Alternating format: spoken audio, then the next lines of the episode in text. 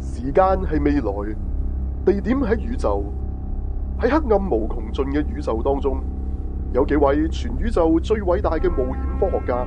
正駕駛住紅色嘅瑞星號太空母艦非常緊。佢哋就係 Tasuku 同今日上嚟嘅朋友啦。不過，人人都叫佢哋做 Sci-Fi 全面睇嘅。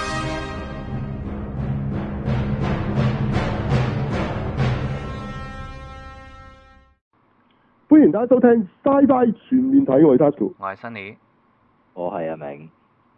係啦，轉頭分分不打女翻嚟同大家講下戲。係啦，咁今個禮拜啊，哇，其實真係如果你講科幻片，就應該唔算有噶咯喎，係咪咧？係啊，真係不過好好似叮當啊，睇下睇下分分不打可能會介紹下，即係唔係冇冇人睇咗，不過即係介紹下啦，嚇會唔會係咁？係咯嗯。咁仲有其他有兩套戲嘅，但係好似唔係新嘅，係咪咧？係咯，即係香港香港就新上啦，係咪咯？即係網上好似有得睇，哦咁等我哋一陣同大家講啊。咁啊，另外有中國女排啊，而家改名做奪冠啊，我哋會講講呢套啊。係喂，呢套關咩事咧？咁原來咧有同呢個蒙面超人，啊竟然有啲拉加。係居然點樣點樣會有拉加咧？係啦，係啦，係啦，咁啊要聽啦，係啊嗯啊同石心張太郎有關係，有冇搞錯啊，大佬？啊咁一陣講下啦，即係即係到底呢個香港電影啊，即係而家衰到咧，除咗呢、個誒、即係呢匪個黑警社匪會片、兩個題材黑，社會之外啊，到底能唔能夠開另一啲題材咧？即係就係呢個體育啊、校園得唔得咧？我哋不嬲都係弱項啊。咁今次哇，陳可辛可以有咁大嘅資源啦，係啊 OK，有咁大個即係現實嘅 story 啊，中國女排咁到底拍唔拍得到咧？嚇，咁啊一陣再講啦，嚇一陣派成績表啊。嗯咁啊，咁除咗呢個之外，有咩有咩講下咧？啊嗯有啲劇咁啦，又係係嘛？啊，我哋會講兩套啦，咁啊呢個失落航班同埋呢個烏托邦嘅，收航班就講一個類似馬航啊，係即係消失嘅航班呢個咁嘅類似嘅故事啦。但係佢啊，梗係唔係講，佢梗係講咧係一個鬼佬發生，嗰啲類咁另一套咧㗎啦，係啊，好似嘅。咁啊，咁啊，誒烏托邦咧，其實就喺度英劇再翻拍，咁但係咧個美版咧就好似我自己就吸引啲，對我嚟講係啦，反而咁啊，竟然係講有一本漫畫書啊，即係一本 graphic novel 咧，就原來隱藏咗好多即係誒病毒啊，同埋一啲末世嘅密碼喎，係啦。咁佢哋呢班咁嘅 fans 咧，竟然開始俾人追殺啊！因為佢哋得到咗呢本書嘅誒、新一本嘅嗰個手稿，咁就陷入一個危險嚇。嗯咁啊都幾得人驚嘅，我覺得嗰度啊，嗰套嘢講講啲嘢嚇，亦都好有呢啲即係而家我哋喺個疫情當中嗰啲感覺，啊冇錯，係啦。咁啊好，我覺得好正嘅。OK，咁啊一陣同大家講。好好，仲有冇其他？誒冇都啦係，啲新聞係嘛？都係啲新聞啦，嚟緊又有啲咩睇啦咁，啲奇怪嘅話頭啦，係嘛？嗯係咯，之類啦，好嘛？好係好咁啊，嗯講下課金先，咁啊嚇，明謝啊，啊提供課金我哋嘅聽眾，多謝大家。好，如果想加入課金嘅朋友可以點做咧？係咁就可以去呢個 w w paypal dot me 斜洞 s f a t w 係啦，咁你有 PayPal account 就可以課金俾我哋，係啦，咁啊支持下我哋節目。嗯好啦，咁有冇嘢補充？係啊冇就交時間，一有嘛？有有少少有補啊充係。哦，咁好呢好好好，嗱，啊而家咧就可以喺呢、個誒、我哋呢、個誒、Apple 嘅 Podcast 嗰度咧，你 search Sci-Fi 哦全面睇，係啦、就可以揾到我哋嘅。哦同埋咧呢、即個係去誒蘋果嘅 podcast 度揾到我係哋。啦係啦，咁另外咧呢、呢個 Spotify 啊，誒、另一個網台或者聽歌嘅 app 啦吓，咁係綠色嘅嗯嚇，咁、就都、我哋都擺咗上去㗎啦，係啊，哦咁啊哦喺我哋咦，節咁目呢個會嗰唔度會有擺 link 翻啊上去我哋我哋 Facebook 有度有等大有家有，我了解哋啊 Facebook 嗰度係啦，每次嗰個節目鋪下面都會見到有哦唔，多同咗嘅 link 個新嘅嗰度揾到我哋嘅嘅平冇台，錯喂，咁好似呢啲再 public 啲喎，好似係係咪？啊係啊係係咯啊，嗯嗯嗯，咁大家亦都容易啲可以追住啦，啊因為呢幾個可以一攞咗之後就會，好似會自動 update 係嘛？係咁誒係啦，咁你追蹤翻我哋咁樣，咁咁我依家嗯就會 up 埋最新嘅劇誒嗰啲集數上去啊啦，好啦，非常之好係，好，咁就係呢個係咪？係啊，係冇錯。好，交俾分分不打講下佢哋嗰邊有咩講。好 cut 喂，又嚟到電影雙打嘅環節，hello，港產不打。喂，大家好，我係芬芬。先嚟講，喂衰嘢我講先啦，又係我衰嘅，坦坦白講啦， 即係嗰啲時間一來啊，即係自己控制得唔好啊，係累咗啊，紛紛啊，等咗我一晚錄音咁呢樣，係我先同各位觀眾道歉啊，亦都即係善 Celia 同芬芬道歉啊係，咁啊即係我接受衰入頭咗你先，啦接受咗你啊先，接受。酒能亂性搞到啊，即係撈騷一晚。咁因為咁咧，我哋不嬲重頭戲，今個禮拜嘅大都會呢，再加大都會二零零二年動畫，加大都會一九二六二年七咧，係啊，好咪？似一八係二七啊，好似係。一九二七係啊，一九二七年嘅哇係經典二零零一就大都係動會畫版，二零一就動畫版。係係啦，二一九二七就係真誒，即係叫做默劇啊，得唔得啊？喂，又知唔知我我你八點你有冇睇到啊？你收尾，有睇啊！你我哋睇個版本係長版本嚟嘅喂喎，喂兩個好半鐘頭喎，我哋睇嗰個話。揾翻咩四十分係啊，鐘咩即咩係德國誒版啊阿根廷嘅乜鬼嗰個啊嘛，係啊係啊係啊，係比誒之前嘅電影版本係多咗成粒鐘㗎，佢係。好有力嘅，你問嗯我，即係而家睇翻都好勁嘅，同埋嗰陣時你當睇嘅電影係舞台劇嚟嘅，其實即係係嗯其實從頭到尾我唔覺得係電影啊， 得唔得？佢係好多嘢都好象徵、好簡化或者喺係個啱喺個台度演嘅啫，你問我啊。但係得唔就肯定係高成本製作嚟㗎啦，睇得得出㗎啊誒，。即係嗰陣時嚟計，即係已經有蒙太奇，嗰陣時已經有咩㗎啦，有有有特技㗎啦色流有特技啦，係有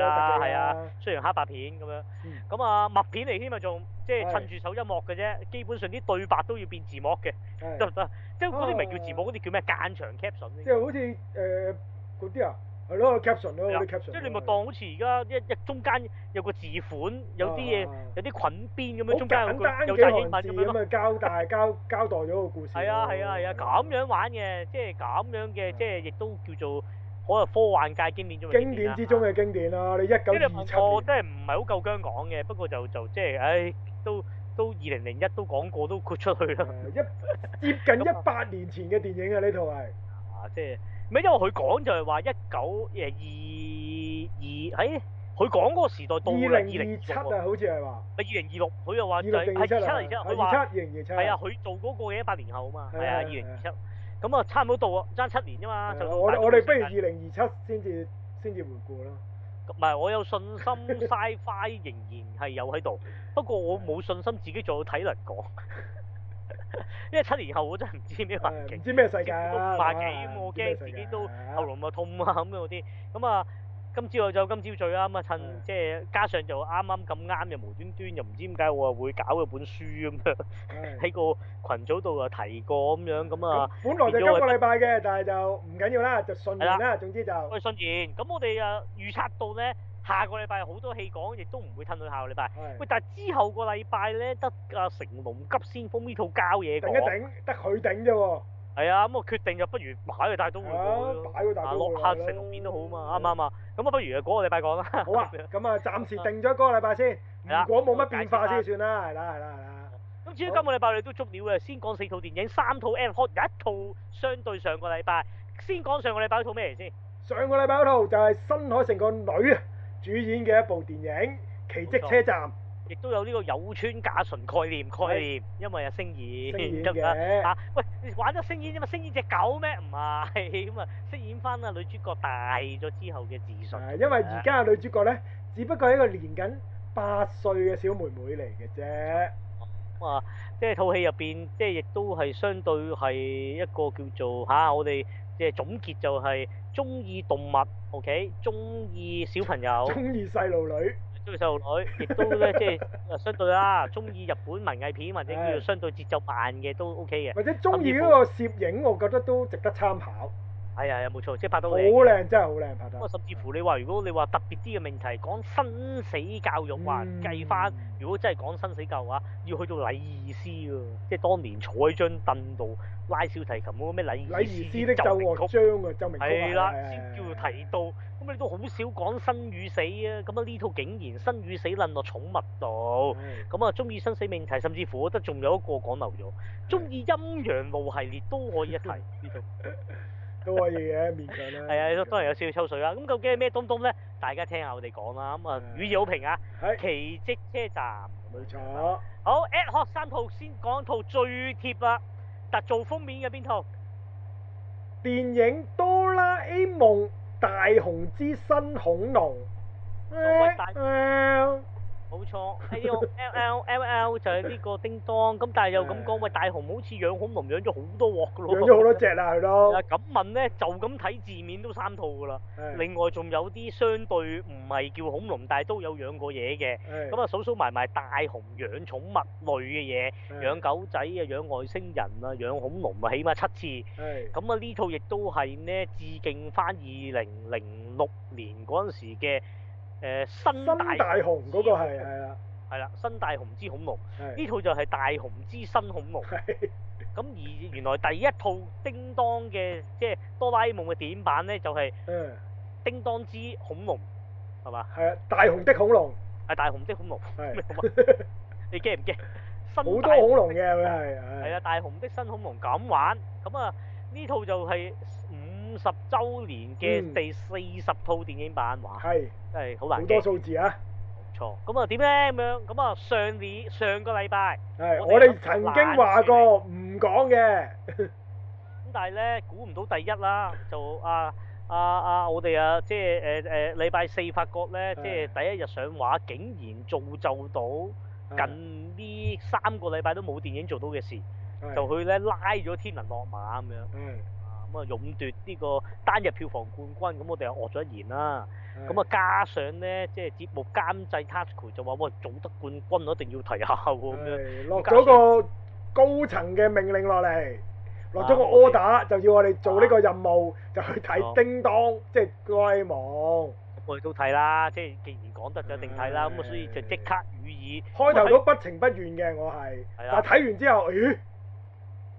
竟有啲嘢喎然竟然正嘢喎，亦竟都然即。係多謝感謝監製啊，令到我哋又唔會走甩呢套戲啦。誒，哎如果唔係真係錯過咗啦，係啦，冇錯冇錯，咁樣咁啊，至於點樣好睇啊，點樣咩角度，同埋佢都相對有幾個方面咧，好突破，好啊突破，係啦，係同以往四十套電影作品有啲分別嘅。嗯係咁啊咁啊咩突破位咧，側間聽我哋講啊，自己絕對值得入場睇，啊我覺得呢套戲冇錯，嗯有咩？好評，好嗯，咁啊，除咗呢套，仲有兩套，一套哇，即係一講套應該就冇乜人冇人睇，鬧嘅先啦，講唔係一套應該冇乜人睇，另外一套咧就啲人唔想睇，係啦，但係就都係冇乜人睇，不過就未睇就鬧。 係一套咧就可能自己都唔唔知有呢套戲嘅存在，係係做咗都 唔知，係做咗都唔知咁樣。係咁啊，先講冇人鬧嗰套先啦。即係咁啊做喂咗都唔知嗰套啦，我係哋啦，頭咁啊先俾啲人世人知道有套咁嘅戲啊！喂，原來有獅子喎呢套戲，講，可以話獅子王嘅誒、呃、槍戰版喎、 咁樣咁有人咁講啦美女與野獸係嘛，其實係係，啦，係亦都可以咁講，美女與野獸嘅真人版啦，呢套係真係啦係啊，名副其實啊。咁但係啊個咩美咧？女而家就冇當年嘅美女啦，又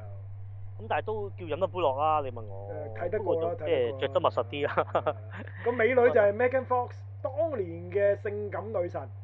係，嗯但係誰不知喺呢度咧就成為咗呢個叫做一個人殺二百幾人嘅劊子手。係係啦，一個槍戰嘅誒誒誒專家或者係叫做或者一個僱傭兵嘅隊長，誒兵隊長啦咁樣，係係啦。幾咁啊冇說服力啊！真係點樣救人質又救到隻有隻獅子殺人咬人嘅咧？係咁啊就即係聽下我哋點講啦。咁啊係個名叫《南非救心任務》咁嗯樣咁啊嚇，即係 B 級嘅動作片咧，適如其分都做翻 B 級嘅水準 Dạ. 嘅。你問我咁我樣 Dạ. 咯，咁啊嚇，咁啊可以聽下我哋點講。係好，至於鬧嗰套係邊套啊？就係奪冠括弧中國女排，啊！你又錯講錯，啊括弧原名中國 女排。我爭原名係問你死未？係佢個 dạ, 名真係咁啊！係咁啊，即係事實有國慶檔嘅國家任務拍嘅電影啦，你只能算嗯嚇。咁啊，陳可辛香港導演執導，咁而呢套戲以金像獎嘅計法，百分百係香港電影。啊係啊經過我哋分析咗之後係啊嘅，應該我哋啊其係實係香港人嚟嘅， 唔係講完，係 啦，完晒，靜晒，咁就唔理你主題。如果你討厭個主題，就冇必要聽我哋呢一節啦，嗯係得唔得？咁啊，我哋以戲論戲，亦都以翻一個陳可辛嘅角度，或者以電影嘅角嗯度咧，就會大講。咁係當然 Touch 佢哋都有講呢套嘅，會係講下即係以一個特攝片或者透過中國女排去講呢個嗯排球女將係啦，青春火花啦，咁啊變咗加即少係少都會啦，有可能加少少啦，少少啦咁啊樣。咁好咁啊啊，我哋喂，好似都我哋有唔同嘅睇法嘅，其實對呢套戲都，冇錯，但係都都覺得套戲係即即即係一套好電影嚟嘅，但係總括嚟講，我覺得都係係啦，佳作啦啊，可以同埋咁講到我我我始終都係對對運動員係有一個尊重嘅，我始終都係呢個係明我白我堅持嘅，呢個係我自己嘅明白堅持嚟嘅。好，咁啊四部電影係嘛？係。今個禮拜夠晒料㗎啦，四部。喂，嚟到呢個禮拜啊，嗰即係嚟到嗯即係呢個叫做咧，突然之間叫中秋國慶檔啊，即係呢個天時地利人和。以往中秋啊，通常都係得呃誒正日再加第二日嚇。正日都唔係放假添啦。係啦，正日就冇啊，不過夜晚已經啊，即係蛙鬼出沒啦，跟住啊冇一日假咁啊。咪同埋嗰陣時咧，你多啲嘢，多啲出街玩啊！你係唔係淨係得睇戲啊！而家咧，你你出街又會俾人捉㗎嘛，大佬，好係啊驚㗎喎！哦你不如匿埋戲院好過啦。嗯係啊，一來唔住得啦，二來又喂你真係誒銅鑼灣行街都捉咗咯喎，得唔得嚇？得有阿媽喺度都捉埋喎。係咁樣啊咁，啊變咗就喂，梗係匿喺戲院好啦。兼咧就撚埋國慶咁樣，哇！呢、個多事之秋嘅中秋 咧，撚埋國慶啊，變咗總之嗯即係打工仔嗰度就有四日假啦，四日四日長假四年假咁啊四年假嘅規模都真係匹敵賀歲檔啦，我覺得呢咪個檔我覺得都唔賀歲都聖誕㗎啦，呢啲係啊，即係呢個真係誇啦。咁啊無端端咁嘅情況，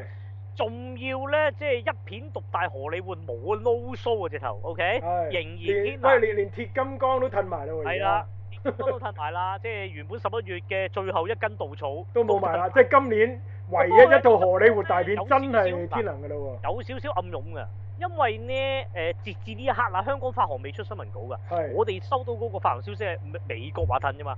即係北美唔上啫嘛，咁當然通常都同步啦，但係唔敢講㗎咪啦，正常？我覺得香港都褪㗎啦。可能啦，即係始我終覺得個機萬一會日香好，港個機會都話幾大。嗱美國係呢係啦，即係始終都未，你即係仲有一少少啊，即係零點五個 percent 希望，我諗你望一望台灣咧，台灣有得上你都仲有啲機會。係如啦，果台灣都係啦冇咧，你就諗都唔使諗啦。照啊我計覺就得同步嘅，即係佢唔會為咗香港上啦，不過就會嗯成個亞洲咁睇咯。即係有機會可能佢話唉都決定唔等啦，等唔到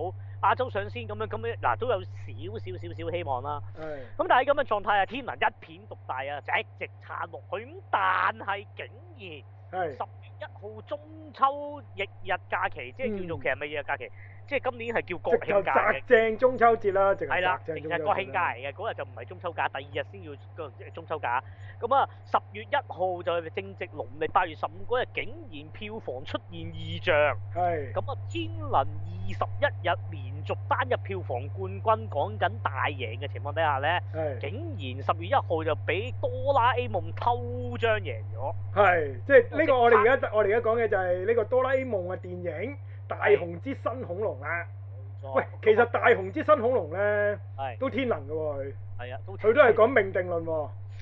係啊係啊，同埋但係佢嗰個就真係完全改變唔到咯。咪咪命定咯，係啊命定啊！大雄要去要去幫助呢個恐龍發展成為鳥類咯，係啊係啊，但呢個係我咪係命定咯，就係天能講緊嘅嘢咯，佢就係。咁啊，兼我都唔係好明咁緊要嘅歷史改變，原來即係恐龍變成雀仔咧，呢、嗯個進化咁影響全世界。 我啊唔，其實我睇到尾我都唔係好明個個關鍵位喺邊。唔係，如果恐龍即係佢其實係講緊人類進化啫。啊即係如果恐龍唔滅絕，人類又或者唔會出現，即係即係佢都嗌到好遠嘅，其實佢啊都即係恐龍變雀咧，就猿人都冇得變人類啦，係咪咩意思係啦啊？即係可能即係係咁即樣，係成個一進化嘅會個過程效會應改咁樣改係改晒啊！佢嘅直頭係。明白明白。係啊咁我總之就哇一出十月一號，因為冇冇其實冇人估到啊！你問我，我哋食晒花生，係。啊我都知家庭客就就一定唔係係。我估佢會第二嘅咋，我估係點啊都估唔到佢第一嘅。其估實冇贏啊嘛，咁同埋咧，我我 suppose 都以為佢將優先場隊埋落去就彈弓手，其實唔係係喎，冇嘅喎，直頭佢單日直頭就係計單日票冇啊嗰房日真係咁冇啊，即勁，係即係冇啊，佢佢佢佢彈弓就搞到個累計票房變二百五十萬啫，嗯其實優先場啊舐咗一百四十，但係嗰日單日真係有八三嘅，哇咁啊好八犀三即利喎佢係啊真係，十月一號就贏咗係天能嗰剎那，咁就啊淨係嗰嗰一日日啫係嘛佢係。 嗰一日啫。咁點解咁強調就因為誒節目出街嗰日嘅誒，尋日嘅，即係我我哋今日禮拜六出，我哋而家禮拜六啊晚係啦，禮禮拜拜六晚五即係第二日嘅公眾假，天能已經係又贏，仲要贏唔少啊，贏四廿幾萬添唔。係，可能可能誒、呃始終誒誒哆啦 A 夢係細路仔啦，夜晚佢就真係問問少少嘅，係朝頭早嗰一刻係好勁嘅。冇錯，咁啊變咗就咁，因為喂能夠成為票房冠軍，因為原本你記唔記得上個禮拜我哋諗諗住係懶處理呢套啊喎，係，我哋仲即係話我哋仲話唔想講啊嘛。係啊。點知我哋喂喺星期星期星期四係嘛？即星期五定星期五啊？係即好似星期五嚟接到呢個上頭嘅 order，啊而我哋睇。錯，咁啊，即係節目 監監總監咧 task 咗，嗯喂，唔係冇得啊，得，喂，即係做咗票房冠軍，冇理由唔講呢個喎，節咁目啊，呢總個指禮拜，揮啊，呢個原創者叫我哋睇，我哋冇理由唔遵從㗎，係咪先？咁啊，誒我哋點知喺睇完之後，我竟然有驚喜喎！一定嘅，即我係真呢個上嘅，係驚係係老誒誒誒事實嘅，係真係好睇，我覺得係好睇嘅，係誒明白，哦因為我以我呢個從來未睇過哆啦 A 夢劇場版嘅人嚟講咧，我覺得係有新鮮感嘅，我咁我真係喂，咁我調翻轉你做素人喎呢期，即係係啊，掃得好犀利啊！呢個你啊你啊真係叫哆啦 A 夢素人喎，原來唔你係嗱哆啦我 A 自己夢小劇弟場咧版掃人，我小弟就其 實細個我係有睇哆啦 A 夢嘅，但係細個細個係即係講緊係第一次都唔我啊係我都有，即係睇電視我有，有睇誒漫畫我有，但哎係劇場版我真係細個你有冇。啊冇入場睇卡通片啊？有㗎，其實睇我哋睇到㗎，細個入場香港有做睇㗎啊！，係啊，香港有上嚟㗎哦。我知係啊。有上，我知有上，去到但係咩我大冇。魔警啊，跟住又咩啊咩誒，我唔係好記得啦。嗰陣時嗰啲咩好鬼好咩鬼，月球啊？又又係又即係嗰係啲咩又係咩恐龍啦，又係。最常見咪以前我細個睇過咩大雄的日本誕生咯，你記唔記得？好誇張啊！講話日本誕生都係來自原來咩係同鐵阿人兵有關團係咯，我記得有鐵人鐵人兵團，有係啊有好多誒啊宇宙咩開拓史，係啊，但係有啲咧，我嗰陣時咧係朝頭早咧係喺電視度睇過嘅，即係電視做嗰時我睇過，即係唔係入戲院睇我意思係啊，即係鐵人兵團我記得我喺電視睇，嗰個機械人成個白色咁嘅樣噶嘛，我記得佢係。係啊係啊係啊係啊係啊。咁另外西遊西遊記我都記得我有睇過嘅，係啊，機器人兵團就由嗰個機械人後尾又出玩具㗎嘛，即係係真心真心係啊有有啲模型有產玩具品㗎嘛嘅係啊係啊。咁係啊西遊記我記得我有睇過嘅。 《西遊記》好耐咯，嚇《西遊記》《西遊記》哇，九八八年啦，原來。咁頭先我講西遊記嘅係88年啦就正正係跟住《西遊記》啦，哦即係《西遊記》啊，會直頭變咗古裝噶嘛。嗱，哦我哋而即家係一。路睇住有啲乜嘢，我係有睇過先。係啊，咁日本誕生就係嗰喂陣，時八原來原來呃誒第一個劇場版正正就係大啊雄的恐龍喎，唔哦，冇錯，咁嗰條恐龍正正就係嗰條恐龍嘛。係即係喎事，係今次致敬嗰條咩？誒唔唔係，係上次嗰條咩？上次嗰條就係新大雄的恐龍，係啦，今次係大雄的新恐龍。冇錯，係啦，即係佢特登食翻啦。喂，咁連但係最連上早次嘅咧講埋先，連上次 Stand by Me 我都喺屋企睇嘅啫，係。我都唔係入戲院睇 冇㗎，理解理解理解理解。所以我真係第一次行入戲院，俾錢買飛睇叮當嘅劇場版嘅，啊，冇錯冇錯。係啦。咁啊，即係誒，其實如果講話近期啊，即係嘅呃誒哆啦 A 夢就誒呃啱啱即係上年嗰套叫做誒月球探測記，咁係就唔知點解就大獲好評嘅，即係嗰叫做喂，個票呃房有冇呢一套咁勁啊？佢誒，其實你問我啊，嗱，我唔嗱，我香港我唔敢講，其實香港咧，你 two D 版嚴格嚟講都差嘅，其實即係我哦都嗱係而家誒幾百萬左右或者全部係都啊，而家係。勁就因為疫症嘅啫，即係你你你因為天能就係第四個禮拜啦，咁佢一日都係講緊百零萬啫。咁咁你如果你冇疫症咧，咁你禮拜六日都起碼都一千萬噶嘛，即係意思嗯個勁嗰啲戲都分鐘五百六百嘅，係咁所以其實又唔係咁勁嘅事實啦。係不過就喺咁嘅狀態，又冇呃迪士尼卡通片，又冇呃荷里活卡通片嘅情況底下咧，咁佢一一即係如果家長要帶細路仔去睇戲咧，就肯定係睇係呢啦，就咁啊度，就冇理由睇天能㗎，係啦，或者已經睇咗啦，天啊，即即係僆仔，我意思僆仔啊，係啦係啦，即係類你似咯八九歲你真係睇天能就啊！不過我我嗱，我認真，我係我第三刷咧，我係見過有僆仔誒俾啲阿爸媽帶入去睇天能啊嘅。但係如果你要選擇誒喺呢個中秋檔期睇動畫咧係，喂，我嗰日睇呢個優先場嘅整容液 咧，竟然好多細路仔喎，好多細路仔，唔係㗎，啊，啲大啲家長帶細路仔入去睇啊。佢知唔知咩？我我覺得佢哋係以為卡通片就入去啊，佢唔即知係道但係睇整容，即係唔知道整容亦係講緊呢啲嘢，即係咁血腥啊，有露點啊咁樣啊，但係你你你係好尷尬！啊，係卡通就係兒童向呢樣嘢，其實我覺得只有啲大陸新移民嗰啲大媽先仲有呢啲 concept 嘅啫。我喺香港正常一個媽媽咧係都有知識㗎，你都但係唔會將卡即係卡通 animation 就等於兒童向呢樣嘢畫成等號唔。知啊，但係我總之我睇嗰場啊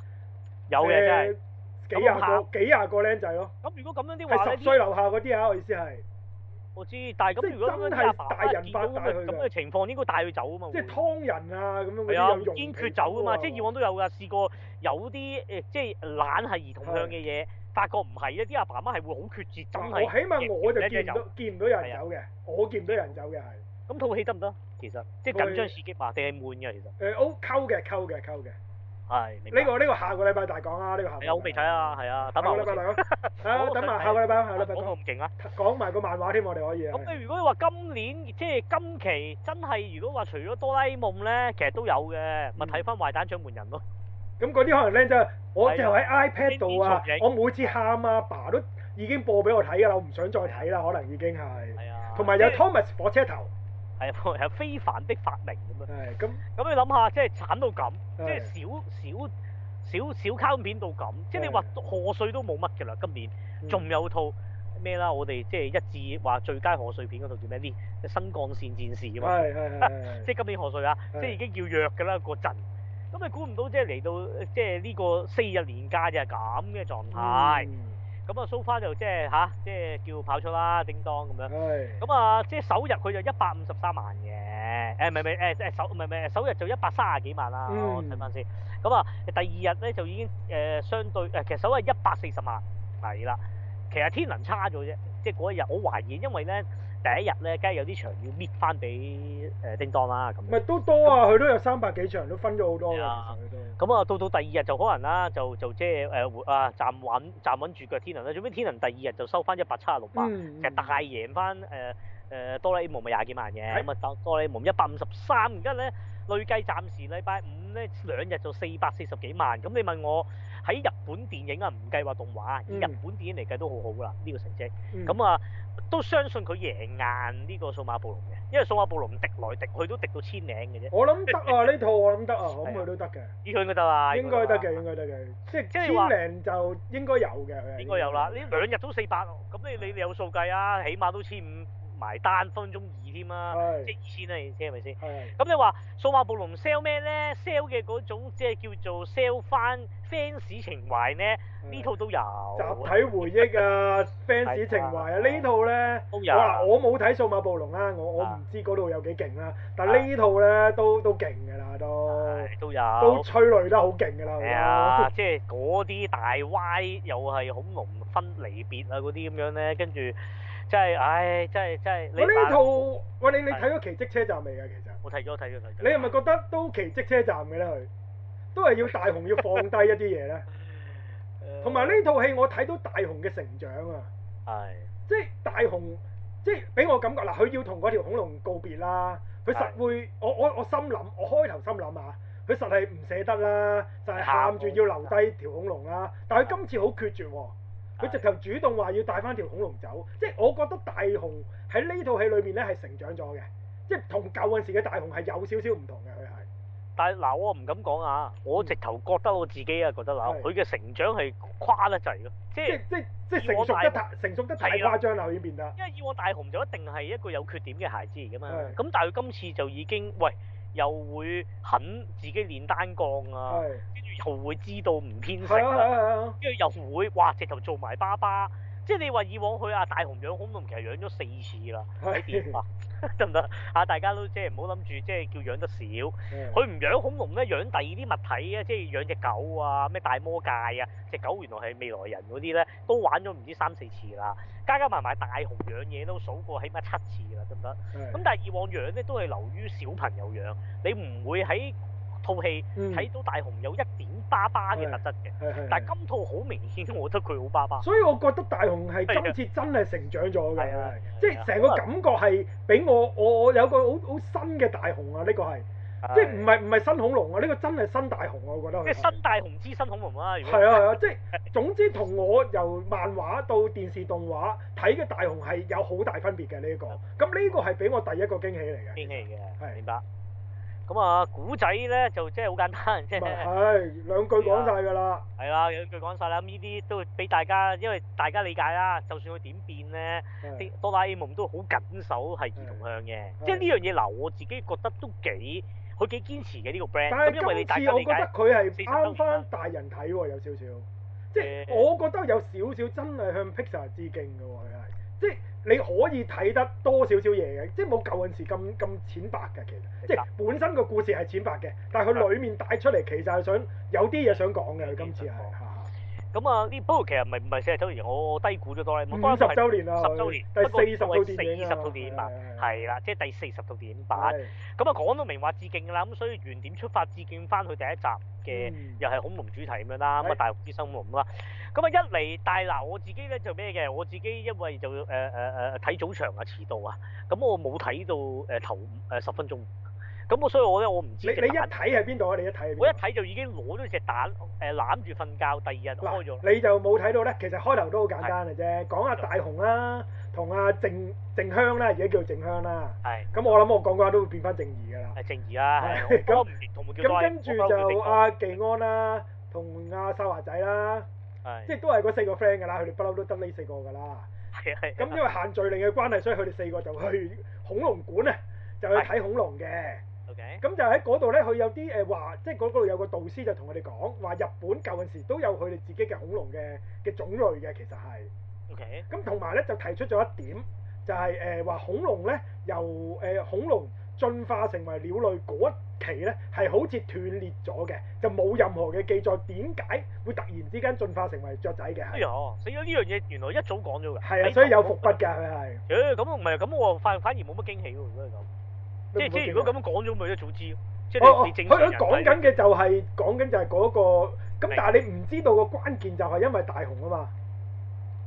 咁啊，唔係咁你好樂觀啫，咁你梗係 一定嗱咁咪講佢，咁咪嗰明白度，明白。咁啊佢哋喺度掘嗰啲誒誒有有啲玩遊戲咁啊誒喺度 OK 作嗰啲化石啦，即係有時又作到哦，啲即係玩係真嘅，真嘅真真係泥哦土嚟嘅。真係泥土，咁佢哋就譬如喺啲咩咩遺跡度就掘到啲誒石頭，咁佢哋咪喺度玩咯，睇下掘唔掘到一啲譬如誒舊陣時啲貝殼啊，或者舊陣時啲嘢喺度咯，冇諗住掘到恐龍嘅其實係，嗯嗯，咁就咁啊，你知大雄啊實係撞板㗎啦，就咩都掘唔到啦，咁佢實係認叻㗎啦，佢又話佢會發現到一個新嘅恐龍品種嘅，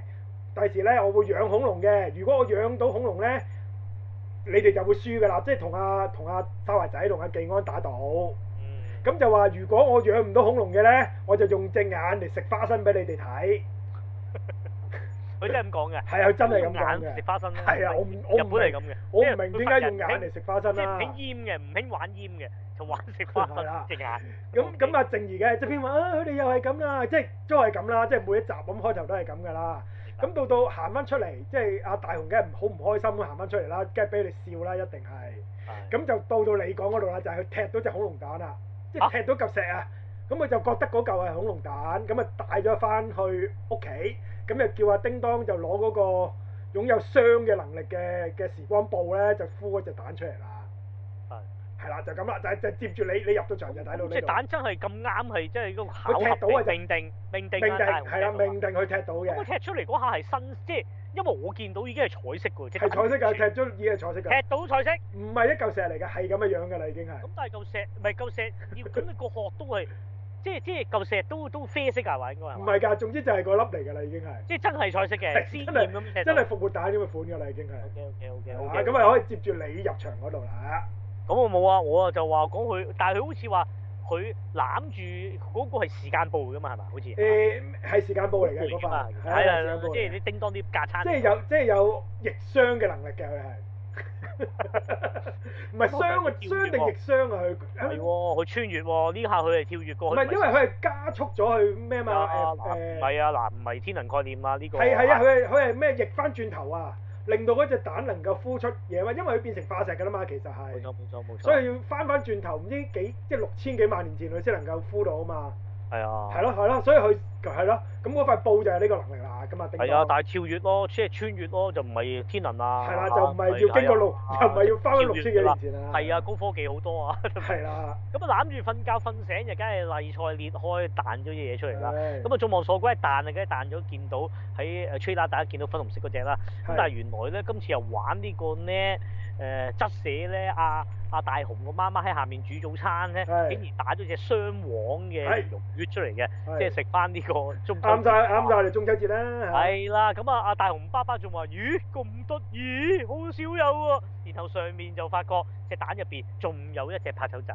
係就綠色。咁啊，後尾又有名嘅，咁啊綠色嗰只咧又成日 Q 啊 Q Q Q 咁啊，所以叫小 Q。係咁啊，即係動漫圈小 Q 嘛。係啦。咁啊，另外嗰只又叫小喵，係我啦懷疑就因為啊小 Q 咁啊夾硬改啫係嘛？我唔知小喵有冇咩意思。喺日文喎，嗰度啊。咁啊，粉紅色嗰只就誒、呃大隻、誒、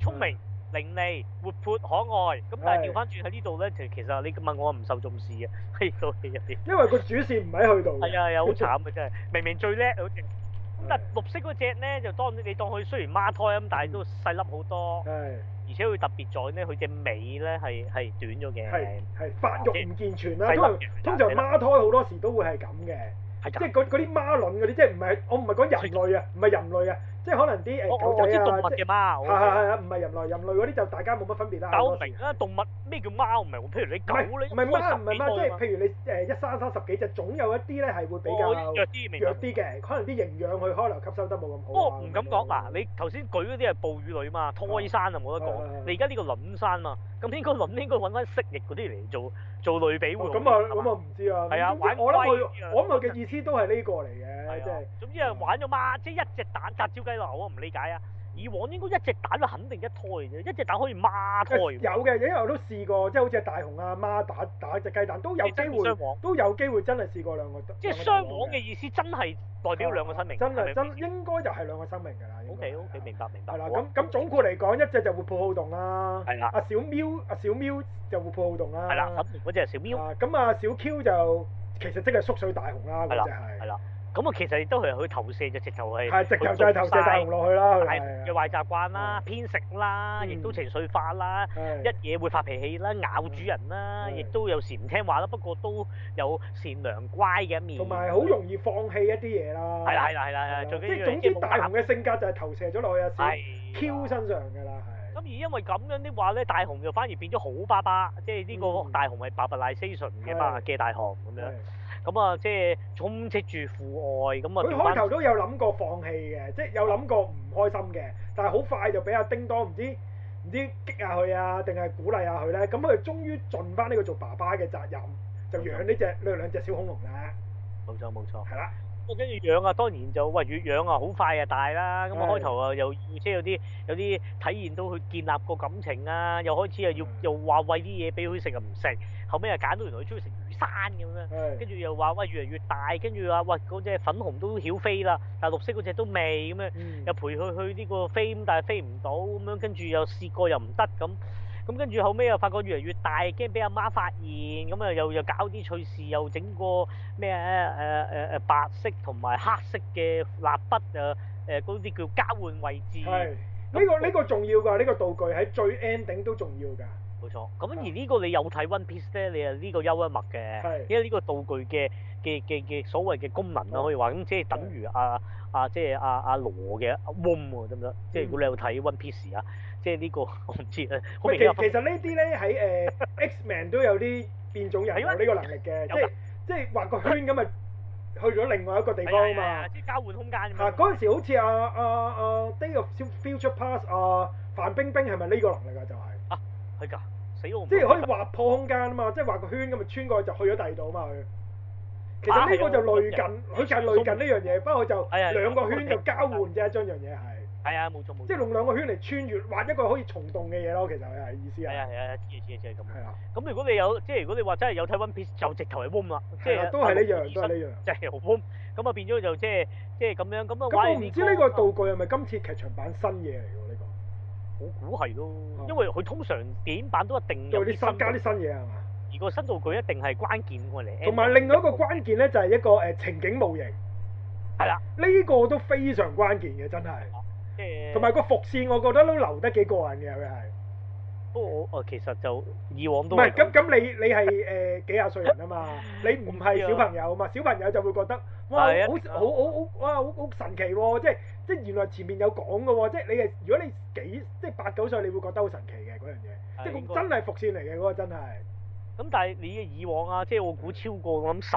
套電影啊版。都一定係回到過去啊啊！大雄跌低咗嘢咧，係然後就影響咗未來。即係呢條橋咧玩咗，我諗真係起碼我冇十次都二十次啊！真係 真係認真啊！即係呢個就，係所以變咗你話睇開啊，即係好似我呢啲咁樣，係咁就肯定知嘅。即啊唔係咁我都知嗰個嘢跌咗落去，肯定係有嘢嘅。咁但係我覺得。因為覺得都幾過癮，我覺得佢幾得意嘅呢個即係係。你你你你咪咯，即係你你小朋友咪咪咪 OK 咯。啊你用小同埋朋友嘅角度同埋睇點嘅，解始要終都要要要特登會翻咗侏羅紀？一話係明明去白蛙係咪叫白蛙嘅？白龜幾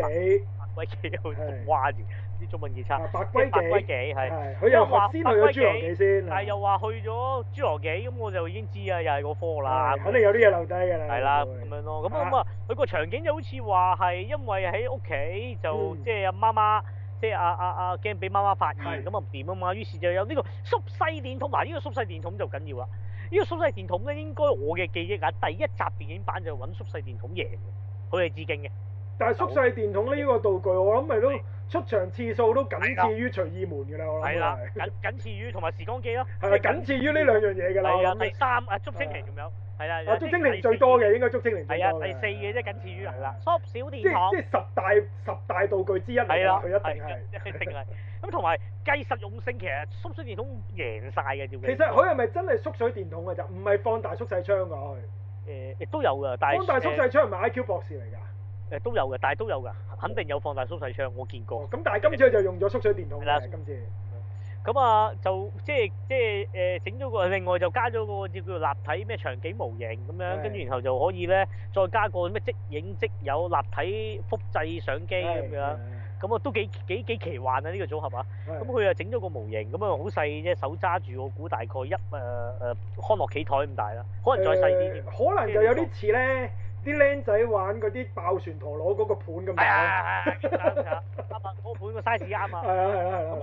咁樣冇嘢嘅，跟住點樣？原來佢要靠現實，嗱個叫即影即有相機一影嗰件物體咧，嗰件物體撳完即影即有照佢一出啊就出張相片，佢唔係喎，出個縮細咗，以誒、即係個比例靚晒，但係就縮細到好似即係你當手指咁細粒嘅嘅咁樣嘅實物。係。咁佢影一張，譬如影個一張凳，張凳就會變咗手指咁細咁樣，係咁樣樣咁樣神奇嘅法即係寶。當好快就砌咗個情景模型出嚟哦啦，佢係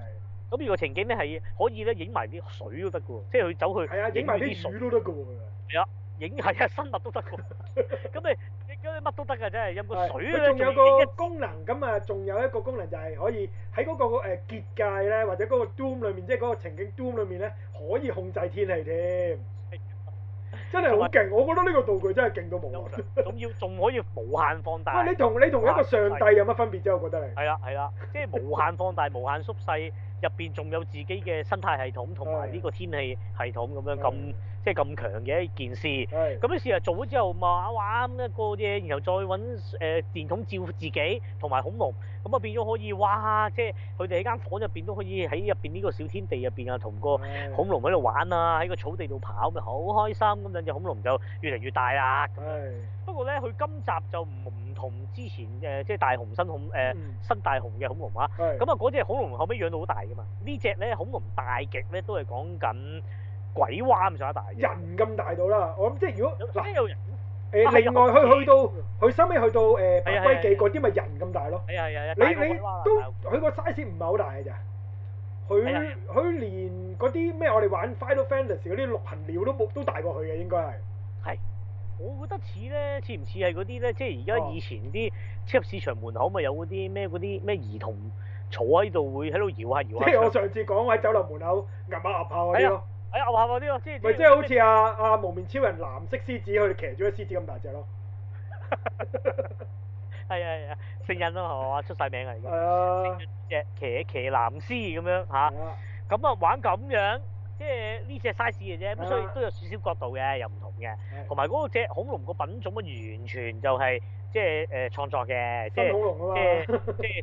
個個奇幻程度匹敵數碼暴龍啊嘅，我覺得嗯即係即係啲旗啊、啲顏色啊，就唔似真係一隻生物嘅，誒一隻恐龍啦，佢有翼啦，即係翼就係有羽毛㗎啦，少少佢又未有羽毛嘅，嗰啲都佢有算少少係羽毛嚟㗎啦，格拉底嗰嗰啲格拉底毛應該羽毛嚟係㗎啊類似啊咁啦，咯。咁啊可以識飛嘅，冇錯，咁啊，咁啊紅色嗰只又識飛，不過佢所謂嘅飛都強調就係滑翔咯，係啦係啦佢就係啊啦誒，但係咧，佢落咗又係有個有個有個有個有個暗示喺度嘅，就係、因為阿、啊、阿、小 Q 係唔識飛啊嘛，但係佢係不斷拍對翼噶嘛係啊，咁呢個其實係係進化關鍵嚟嘅，其實係係冇錯，係啦，啊咁即啊，即係啊係你以為佢係唔識飛好渣咩？係但係偏偏佢就係進化嘅關鍵嚟。冇錯。同埋我估佢就因為咁先進化條尾短咗嘛。係啊，就係、更加似一隻雀仔啊嘛。係啦，即係你啊覺得佢其實係缺陷，但係實情其實其實佢係行先你一步啦，已經係。係啦，啊即係我，所以我覺玩得今集係真係唔係咁，即係除咗佢想講一啲兒童中意睇嘅之外，仲真係想擺一啲少少寓意落去嘅，我覺得係，即係成熟咗、成熟啲嘅，我覺得呢一個劇本係明白明白係啦，咁啊，跟住就講佢就因為所以呢，就最後即係太大隻啦。咁啊，叮當結果都係勸啊大雄喂，不如我哋帶翻佢哋去誒、呃自己屋企啦，唔係唔好再留翻佢哋喺現代社會啦，咁樣咯。咁啊好似就咁啊，當然又要攝一攝就係阿大雄要喺阿秀華仔同阿技安面前威一威啦，即係叫佢哋嚟睇兩隻恐龍啦。係咁啊，睇完啦，當然啊，依個團隊啊，梗係又話，哎，我哋一齊去都一齊誒誒送佢去白白白白白蛙記係咪？白龜記龜係白龜係記啦咁樣。嗯咁於啊是就坐時光機去白瓜幾咁嘅地，都係哆啦 A 夢最出名嗰個時光機啊，冇變啦。即係應該每一集嘅劇場版都要坐一次㗎啦係嘛佢，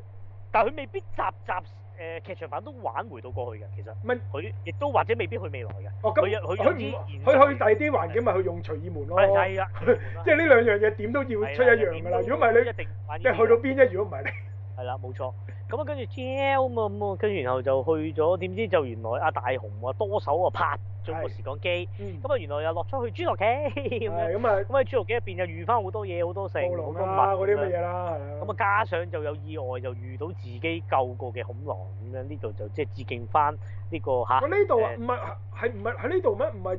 唔係白龜幾嗰時撞到嘅，跌落咁水白嗰龜時記撞撞到，跌落水嗰時撞到嘅佢係咁白龜記點解會撞到侏羅紀嘅恐龍咧？我想問下，爭成三千年，點解咧？唔知啊，唔我所以我成日以為係侏羅紀會撞，唔係㗎，知啊，即係唔係侏羅紀撞到，係白龜記係啊嘅，已經去白咗白龜龜幾記係啊嘅。最尾跌落水啊嘛，係正哦好似同阿小 Q 跌咗落水啊嘛佢哋。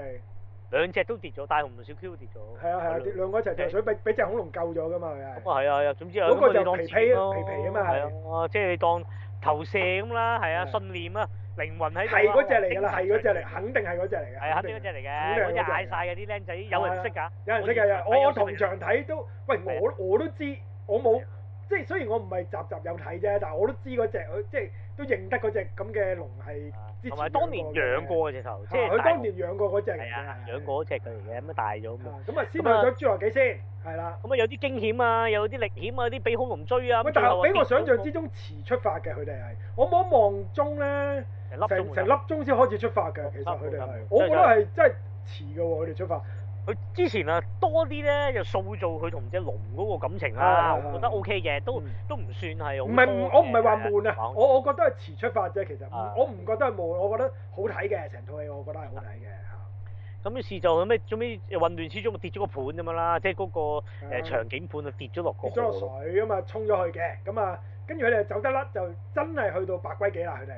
係啦。咁啊，白龜記啊，見到好多啲白龜記龍啦，又有別於侏羅紀嘅鮮豔啲咯，好似我感覺啊，同埋好似即係騰騰瓜瓜騰啲，有多啲嘢嘅，就唔係話咁唔嗯同咁樣簡啲單。咯，唔同樣啲咯，佢哋。係啦，係啦，係啦，係啦。然後就再加咧，因為其實我嘅理解，白龜紀嘅恐龍咧，其實大家應該就唔係好熟悉嘅，因為呢個世界得侏羅紀公園啫嘛。但係冇白侏羅龜紀公園嗰啲係咪已經亂晒龍㗎啦，撈埋晒所係有後恐期龍世㗎啦佢哋界就亂晒龍咯。係咁咯但係佢之前嗰啲就真係侏羅紀見過。嗯咁你你你其實白龜紀嗰啲咧，即係再進化就已經係係係係會突，即係即係誒啲樣唔同咗。其實佢嗱，佢呢度又係有翻暴龍嘅白龜幾係。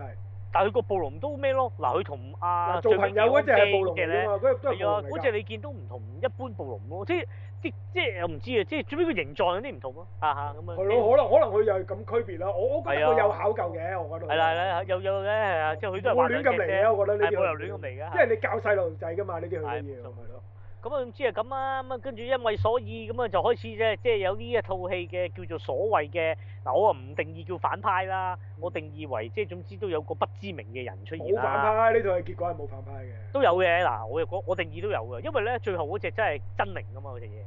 即係好似啊飛嗰隻啊，嗰隻叫咩翼龍啊，我哋覺得嗰啲好似真係係反反派派啊，嚟我覺得係野生動物，我冇我唔覺得反派。只不過好多但係隻野真係生動物因。為嗰隻係真係真靈啊嘛，嗱，哦如果嗰即隻係最後 friend 咗嘅，咁我唔定義叫反派啦，咁但係縮細咗變咗鎖匙扣啦，由頭到尾收尾都。係哦啊，真心食人噶嘛想，即係真心打你哋咁，我定義為反派啦嗰隻就。哦。咁啊，因為嗱我嘅理解啊，大雄都係真係未試過電影版咧冇反派嘅，係佢一定有個敵人嘅，一 must 嘅。即係雖然個敵人你最後可能都 friend 翻啊，或者可能因緣際會最後都唔會即係唔會死嘅，咁呢只都唔會死嘅。咁但係點都有反派嘅，呢、個就係、即係誒，即係佢佢幾幾堅持啦，你可以話。哦，咁啊，跟住就喂，有隻翼龍就哇咁樣周圍食嘢咁樣，跟住混亂之中啊逃避佢，咁啊後尾啊入咗落個唔知咩個巢度，發覺哇見到佢啲爸爸誒唔係都唔好話爸爸媽媽祖先啦，見到佢同哋類啊啦，見到嗰阿小 Q 小喵嘅啲同類啦，終於揾到佢哋。咁啊隻隻都差唔多樣嘅。喂，隻原隻來咧，佢就話其實咧，佢哋就話佢佢啲同類咧，佢係要去過去到，因為佢要追蹤嗰啲誒腳印啊，去到係崖邊就唔見咗，原來佢哋就飛咗一個一個離島嗰度啊嘛，佢哋係。冇錯。係咁啦咁佢哋都有個新道具，呢、個應該新道具嚟嘅係嘛？係 咩蛋蛋探險隊係啊嘛？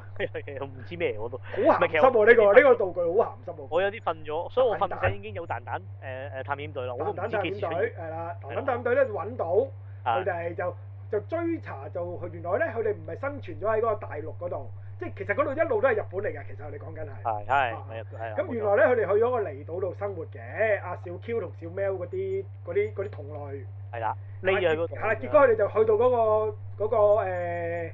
誒嗰個島度啦，阿大雄佢哋。冇錯。咁啊中途咧，阿技安同阿秀華仔咧就俾一個神秘人捉咗嘅，即係呢度又有第二個叫做相對都以為反派啦開，頭以為反派嚟嘅，係啦，後期發覺唔係啦嚇。咁咁啊，仲要好型嘅，咁啊，同埋就好似捉佢嗰個咧，個樣又同喺現實嘅考古學家一樣樣。同開頭嗰個恐龍館嗰個教師差唔多樣好咯。咯，好咯，係咪同一個聲演咧？我啊懷疑係嘅啫嚇。星演我哋就唔知啦，因為香港就冇日本版睇嘅，不過粵語係咪都係同一個啊？我有印象係。最多我真係唔記得，真係唔記得。我諗佢當食翻佢，其實就係個祖先咁啦，即有係所以有哦真咁係一樣樣啊！即係我覺得佢畫得啊，咁啊跟住就咁，咁。咁啊估唔到就嗰批人就一望落去都知道佢都係未來人嚟㗎啦，即係都唔係正即係常，坐晒太空船啊！係，啦，亦都着晒嗰啲大衫又白係啊又唔同係啦，嘅咁樣好有咁啊少少似宮崎駿嗰啲人嘅，我覺得佢係嗰個，即係嗰個人設啊！啊都立啲未來世界。我哦係咯，我感覺上有少少似嗰啲嘢係啊係啊係啊嘅，同埋嗰啲機設嗰啲嗰啲飛船咧，都有啲似誒呃高立嗰啲嘅，我覺冇得佢係。錯冇錯。咁啊，再加上咧就有即係亦都好似佢有個背後有個好似啊嗰陣時嚟計惡毒啲，亦都叫做 mean 啲嘅 boss 咁樣。即係一個啊堅持啲嘅嘅女 boss 啦，嗰個係係啦，堅啲嘅啊咁樣。另咁外啊捉即阿係啊技安佢哋嗰個咧，就好似好人啲嘅嗰個嗰個男人，就大叔啲咁樣啦，即係咁樣。型男咁啊啦，都型男，配音嗰個都型男嚟嘅。誒，爭講啦嚇，呢呢個都叫做都亮點嚟嘅，亮點嚟嘅。咁啊，啊，跟住就咁捉完佢哋又，總之就嗰邊又總之係啦，大一幕。係咁啊，玩埋校園欺凌喎，呢套就係咁啊點咧？咁啊細嗰只咧就話哇認住咁樣， 點知俾哇咁樣好似恐龍，唔係唔係，因為都幾佢太哋。麗，係咪有佢佢人嗱，因為佢哋講，佢哋就融入翻佢哋自己嘅祖先啦，小 Q、小喵。咁啊，小喵就好好精靈活潑噶嘛，咁就好容易就同嗰啲祖先做到朋友噶啦，已經係。啊驚咗啦，點解但係小 Q 咧，就唔得嘅，因為佢又唔識飛啦，又怕醜啦，咁所以嗰啲誒同類咧就趕走佢，就唔承認佢嘅開頭係。嗯其實即係等於阿大雄喺學校俾人欺凌一樣啦，其實即係一樣嘅咁啊啫。仲有一幕就喺個河邊度，竟然就嚇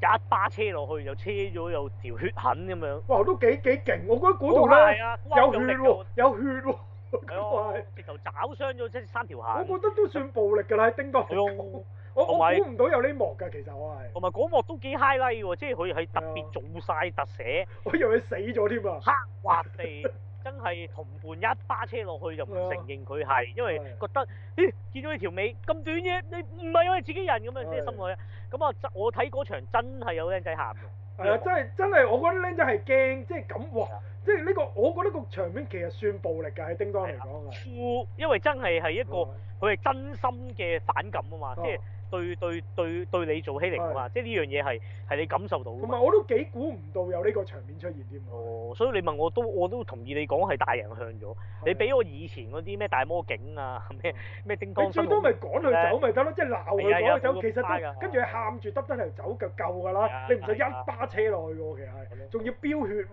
佢係。咁喊完仲要大雄衝埋去，仲要大雄講咗一紮好左交嘅嘢 嘅。大家都係同伴嚟啫嘛，點解因為條尾斷咗你就唔要佢咁樣嗰啲咁樣，即係又好似即係感同身受，講翻自己嘅遭遇咁啦。咁啊，你你問我即係連埋呢一幕咧，我啊覺得僆仔喊開頭係有啲因為驚欺凌嗰種恐怖感喊，咁但係嚟到呢度大雄講呢下咧，我覺得又有啲 touch 到啲小朋友，可能佢真係喺學校俾人哋嗯背啊嘛，俾人哋擠啊嘛。咁所以咧，真係呢度咧，我睇嗰場咧，因為我早場睇啊，雖然我遲到啫，咁啊好多小朋 友。我我都係早場 睇嘅，其實係啊，真係有小朋友喊嘅，係有力嘅呢場。有力嘅，係係有力嘅，嗰下係好震撼嘅，其實。冇錯，咁啊估唔到，因為咧你問我以往哆啦 A 夢咧，譬如你上套啲人都話好感人嘅，就月球探測記係啊都係嗰、個去到差唔多最中尾段啦，四分三有呢個乜鬼咩月球星人為大雄犧牲，即係咁樣又話咩你地地球人啊翻去先，跟住自己擋住咗個隨意門嗯嗰、下，即係通常有人死嘅，即係意思喺入邊啦。咁啊先去到尾聲先喊，我估唔到今次啊咁鬼早，即係呢度其實講到尾都係做到我諗個零一個鐘頭零一兩個字咁上下啦。係啊即係係啊未係到啊，未到結局嘅其實，即係嗱啊套戲其實算長㗎，套戲兩個鐘㗎，相算對算長啊算長㗎，佢呢套戲其兩個實鐘啊算差唔多。喺小一朋百友一十一百一十分鐘咯，佢係係啊係啊，算長㗎講真。係啊，咁啊變咗就即係估唔到咁早有個喊位，咁呢樣嘢又係有陸別續陸續有嚟啊，佢啲喊位係係啦，有別於以往嘅早喊。係。咁跟住咁咁跟住後尾啊，好似之後都冇 friend 翻喎，其實鬧完都冇 friend 翻喎嗰陣啊。冇啊！嗰一剎那冇係啊！啊，冇㗎冇㗎。咁佢咪因為之後就誒就爆嘢啦嘛。唔係先，唔係要先同阿大雄，大雄就苦練單槓啦，因為佢一路都做唔到個單槓大回環嘛，因為佢係咁阿小 Q 就要去努力學飛啦，即係要嗰啲誒同類認同翻佢，佢就要努力學飛啦，係咁兩個就喺嗰度互相鼓勵，即係開頭嗌交嘅，因為阿大雄就勉強阿小 Q 學飛啊，因為要。唉，冇錯冇錯。咁但係就激嬲咗阿小 Q，咁啊仲咬著傷咗阿大雄隻手指嘅係。係好似係好似係啊，講咁到然後就大家就互相鼓勵嘅，然後再大家一齊努力去學翻嗰樣嘢嘅，但係都係唔成功嘅，佢哋兩個都係，咁跟住就個轉折位就誒、時間啲人嚟啦，係啦即係，其實捉咗阿技安同阿秀華仔嗰扎人就嚟到啦，係原來佢哋就係時間守護隊嚟嘅，啊係啦，即係一個時劫者啊，可以咁講嚇，即係時王入邊嘅時劫 者。咁跟住咧就唔知點解佢而家喂搞到變咗蒙面賴 C 蒙面超人賴 C 神喎，樣樣嘢都撚蒙面超人。唉，咁啊，跟住時呢個時，咁啊就話原來就話過嚟，喂監察住呢個死咧，我留意咗你叮當好耐啦嗯呢度啊，喺佢呢個時間點得你有時光機嘅咋，成日搞串晒個派對。就咁啊驚佢哋影響咗個歷史，驚阿大雄佢哋呢班友仔即係搞搞亂個歷史，就諗住佢哋一定要跟翻個歷史嚟行，就唔可以俾佢哋影響個改變個歷史嘅。咁我諗住純粹活捉佢上船，跟住交佢帶翻去佢現實時代就得㗎啦。咁喺呢度咧亦都帶出咗咧，就話原來呢一剎那佢呢個時間點咧，即係嚟到白龜紀嘅時間點咧，喂，其實點解一嚟就嚟個白龜紀嘅末日嗰一日咧？點解我又最後一日？日啊嘛，唔係係咁啊呢個就係瞓覺進化嘅轉捩點啊嘛，佢講緊嘅就係、喂咁啊，但係叮當唔知㗎嘛，咁啊咁叮都當唔知點啊㗎，佢哋誤打揀嘅誤撞，呢啲咪叫呢啲咪命定咯，命定係啦，天人算命定，係啊，我都咁講。呢啲咪我命解定咯釋，係啊，係天能咯，嘅命定係啊大雄改唔佢唔係改變歷史，咪反而佢以為自己改變歷史，其實佢就係做緊嗱呢樣就係我講緊嗰種嘅命定論咯。大雄到到死嗰日，佢都覺得自己係改變咗歷史㗎，但係佢唔知道自己原來呢個就係佢命定誒、令到恐龍進化成為雀仔啊咯，係啦，冇錯係啦，係啦。冇錯咁啊，總之就係原來咧，阿哆啦 A 夢就話係啊，佢哋其實就之後就會有嚿隕石打落嚟，揼一揼進就呢就相信有考究嘅。就呢個就係末世綠洲係嘛？係 啊，因墨西哥 咁啊，連個位置都講得咁清楚，冇必要嘅啫。但係佢又講到咁樣，咁啊呢個就係冰河時期啊嘛，就係、經過咗呢一次之後就會係㗎。但係侏羅紀去滅世去白龜白紀，龜幾滅晒，白龜幾都試滅過晒，白龜滅晒，侏羅紀未滅晒㗎，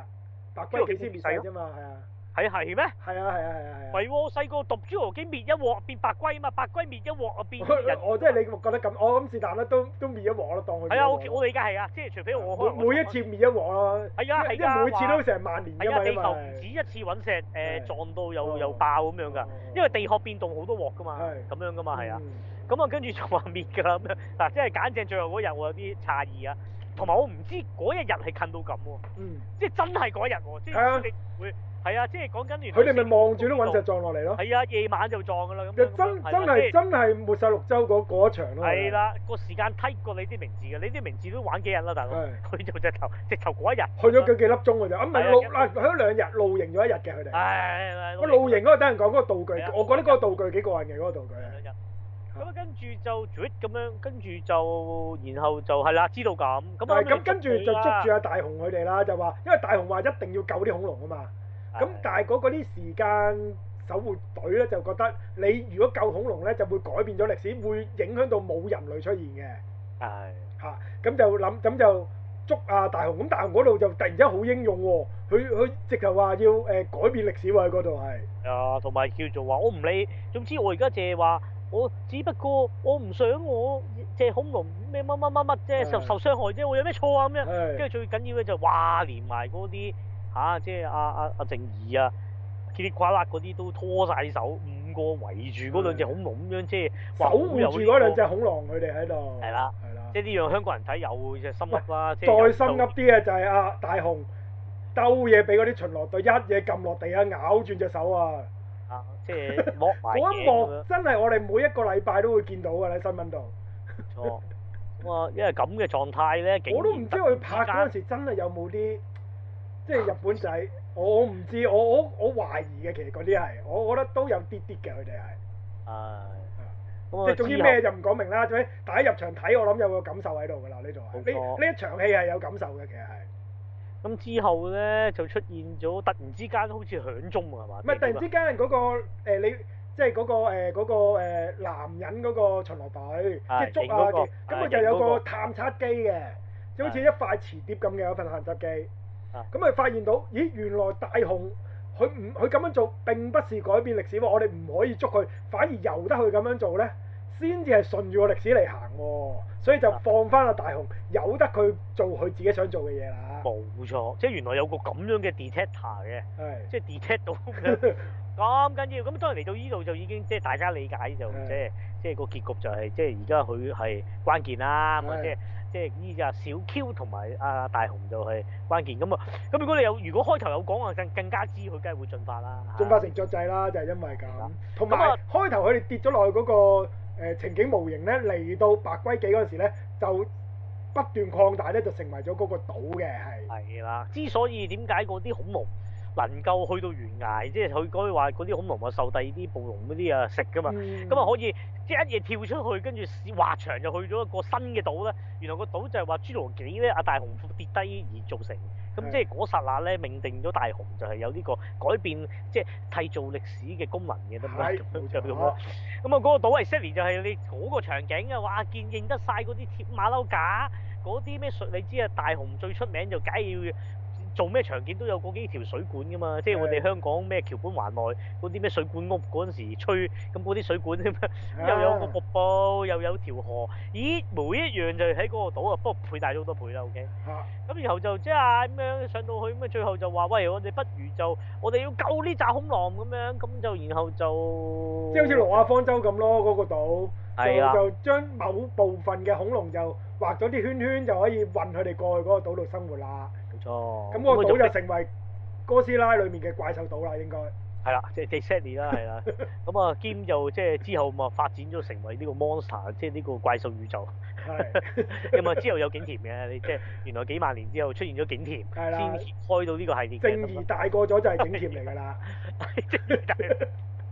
翻唔玩啊嘛，喂，唔好咁慘啊！冇景啦，甜都唔都慘啦，嘛，都慘㗎啦，係啦。慘。咁啊係啦，咁咁啊啊呢度終於救咗一隻恐龍啦，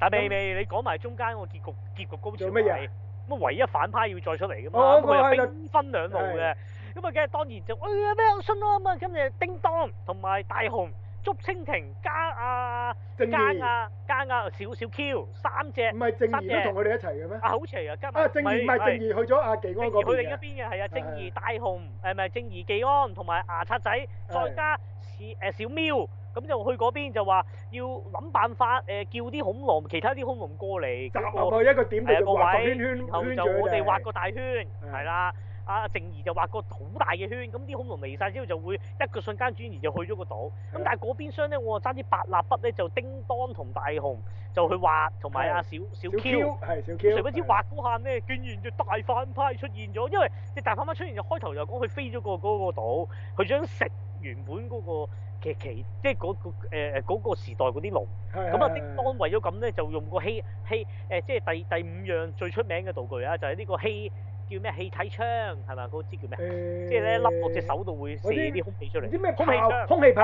係啊空氣炮，係空氣炮。係，係，係，咁啊射咁啊，從而激嬲咗佢啊，引開啊，保護咗嗰嗰嗰個島嗰啲係啊龍係啊啊，咁然後就一輪戰鬥咧，大雄就跌咗竹蜻蜓，最後就抓實咗啊，爭啲跌死嗰下，咁嗰邊上咧小 Q 喺個陸地度，因為唔識飛噶嘛，咁啊喺度見到大雄危險，咁於是就嘗試一路衝一路衝，跌過無數次，跌到嘔晒血嘅，最後嗰下。嗯，大啊，即係理所當然，最後梗係找唔實，啊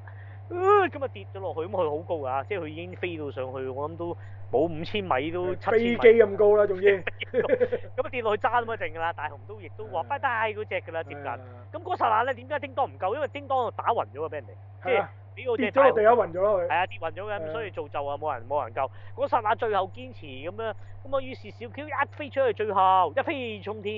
咁啊臨跌嗰下就咧拍翼就誒、就飛起咁樣，咁啊即係唉，咁啊，就歷史成結功晶飛嘅一刻啦。啊，即係由恐龍進化成為雀仔啦，嗯哦嗰一刻終於。咁而飛過去就以呢個即係零點零秒着陸臨零點一秒救翻大雄。咁而再經過一輪嘅衝鋒咧。又搞翻醒，救翻醒啊！叮當，叮當就一個誒縮嘅縮細電筒，咁啊照咗隻隻間角咧縮細咗，喵咁啊飛走咗咁啊，但係好細啦，手指甲咁細 咁。其實佢都好慘，啊呢個下場係，係。唔係，咁佢-慘過死喎。佢都去咗嗰個島度㗎，嗰隻翼龍咁都。你咁細隻，你又唔將佢變翻大，都幾生幾幾難生存。即係